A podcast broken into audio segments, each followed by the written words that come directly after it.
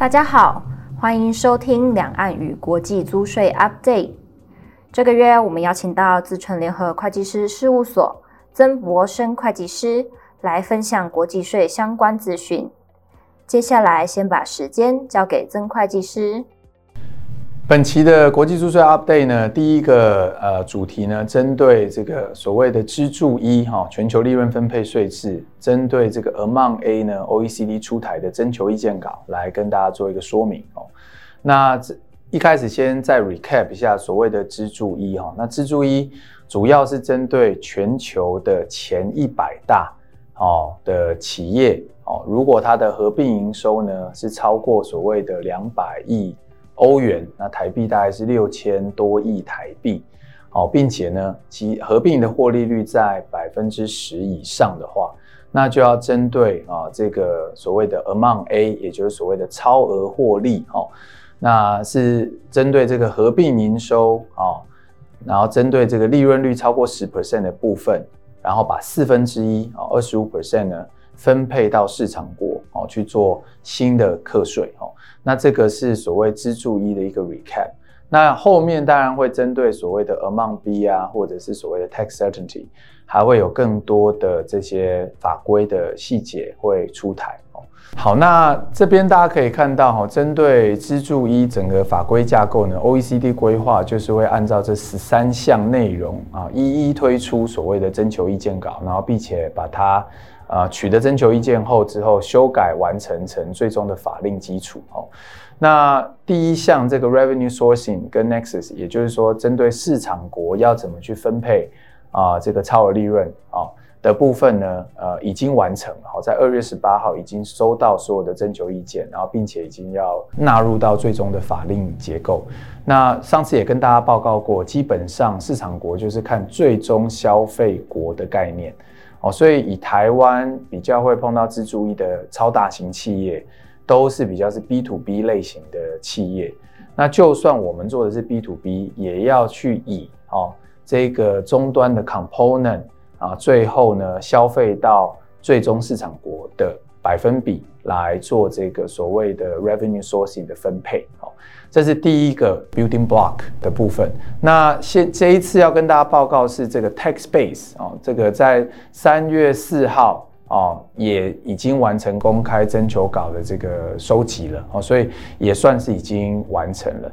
那针对 tax base 其实就针对这个 amount A 哦，就是这个超额利润要怎么算了的规则。那大家可以看到后面会一一针对这个包括啊、scope 啦。哦，针对要除外，在支柱一里面除外的，包括这个金融产业，包括这个所谓的能源哈，或者是钻探这种类似钻油哈这种这种类似的产业。后面针对 tax certainty 啦，啊，怎么避免双重课税啦，好，然后等等，好，会一一推出这个所谓的征求意见稿。那针对 Amount A 在这一次的征求意见稿呢，我把几个重点跟大家做说明啊。第一个。要算这个 Amount A，它的起点也是用财务会计的合并净利哈来做这个起点。好，那针对这个呃，什么叫做合规的财务会计准则呢？在啊、这一次的意见稿里面也有去定义哈啊，选就是针对某些比较大型的经济体的啊、呃、会计准则。好，把它定义叫做合规的会计准则，包括美国啦，包括大陆啦，包括欧盟的呃蛮多国家哦，那甚至像印度啦哦，这些都算是合规的财务会计准则，而且要经过外部的审计哈。然后在这边一个重点，它是要进行相关的财税差调整，所以不是只是用财报上面的合并净利来计算这个 Amount A 哈。那在做做这个财税差调整的时候，这边的建议调整项呢，其实跟这个 Pillar Two 哈支柱二的调整啊，希望是保持一致的。那我们都知道，在 Pillar Two 在算这个所谓有效税率的计算上面的财税差调整是非常的复杂哦。在 Amount A 的征求意见稿里面只采取部分哦这个支柱二的调整项目，所以也不是全部。那对于企业来讲，我想它的复杂性就是，如果你要面对支柱一同时也要面对支柱二，就是你要做利润分配税制，也要全球最低税负制的时候，你就必须要 maintain 两套哦这个计算规则来符合现在法规上面要求我们做的这种调整的建议哈。所以在 Amount A 的计算上面呢，呃，目前的相关财税差调整主要是针对四个比较重大的项目。第一个是针对这个所得税费用的部分，要把它加回哦。那第二个针对股利要把它排除。第三个针对股权收益或损失要排除。还有政策上一些不得认列的费用，像是一些贿赂款啦、罚金啦这些要排除哦。所以，呃，这边给大家一些 overall 的 message，就是它不是只是从从这个财报的合并净利就可以做计算哦，它还是会有相关的财税差调整，要按照法令来进行。好，那然后所以这样的方式就可以再去按照这个 Amount A 的公式啊，就是超过百分之十 percent 以上的获利，好，的四分之一啊，就是计算出来就是所谓的 Amount A。好，那以上是针对这一次针对 Amount A 的公开征求稿的一些重点。那接下来最近一些比较重要的国际税务的一些 update，就是香港跟新加坡哈。那这这两个国家呢，都在 Pillar Two 的整个面向上面承诺哈，要导入国际的最低税负制，同时啊，也类似哈，我们台湾要把基本税额条例调高的这一个。啊、角度呢？啊、他们希望导入所谓国内的最低税负制哈。所以目前新加坡跟香港，其实在他们的财财政预算的公布上面呢，呃，两个国家啊、或地区啊、哦，其实都表达类似的看法，就是呃，针对现在整个的财政压力哦，在这个疫情的冲击之下呢，希望啊要对比较高所得或大型企业做。做加税来提升整个国家的财政收入了哈，那所以新加坡的这个提出来的预算案呢，哦，那他说响应 OECD 这个 Pillar Two，所以会导入全球版的。那同时大家都知道，如果新加坡本身给予的一些租税优惠造成哦当地的有效税率低于十五 percent，那少于十五 percent 的这一个所谓的 Top Up Tax 也会被其他。啊的国家类似母公司啊的所在国把税源给克走，所以呢，呃，新加坡啊也就在这个角度下就说要针对如果跨国企业在年收达到七点五亿欧元以上的，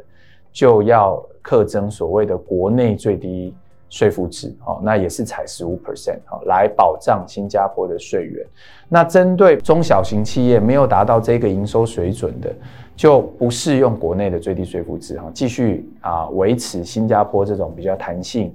然后比较友善的啊这个这个税制哈。那香港其实非常类似于新加坡的做法哈，也是要导入国际版的最低税负啊，然后呢，同时也研议要导入国内的啊最低税负，针对七点五亿欧元以上的这些大型的企业哈要课征哈。那这个对于台商企业的影响，基本上就是说，因为新加坡跟香港都是台资企业常常用作为控股公司，或者是所谓的境外总部，或者是贸易公司的这样的一个形式。哈，那假设你在新加坡有享受到一些租税优惠，或者是你在香港有透过一些境外来源所得不征税的逻辑啊方法。来，呃，这个享受比较低的税负，那未来你可能就要评估，如果它国内导入最低税负制，你可能要补缴在当地的税了哈。那当然，这从这个角度上面，你也必须要去思考说，诶，那你现在的这种税务优惠的架构，是不是要做一些调整？那当然，我们都知道要去当地申请租税优惠。你必须要在新加坡或香港，可能在当地建立或者是维持一定程度的营运，或者所谓的实质哈。那在这个角度上，也是对于公司的成本。所以，如果在整个税务架构下，未来是会有一些冲击的话，那可能公司就得去思考说，那是不是要去做一些调整哈。那母公司的层次上面，当然也要并同整个 Pillar Two 的影响，还有二零二三年要启动的 CFC。哦，那因为新加坡跟香港在台湾 CFC 的角度也都被视为是所谓的低税率地区。好，那那所以如果台湾要课征 CFC 的这样的一个角度，好，它的交错影响又是什么？哈，那台新之间是有租税协定的，所以在这个租税协定的应用上面，因为新加坡跟香港的这个新的税制，哦，可能也会有啊这个不同程度的影响，都需要去评估，哦。所以我想针对香港跟新加坡在导入不管国内或者是国际版的最低税负制，未来要造成什么样的影响？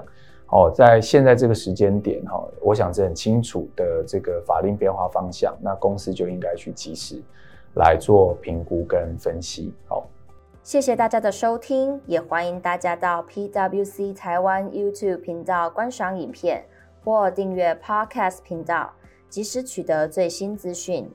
我们下个月空中再会。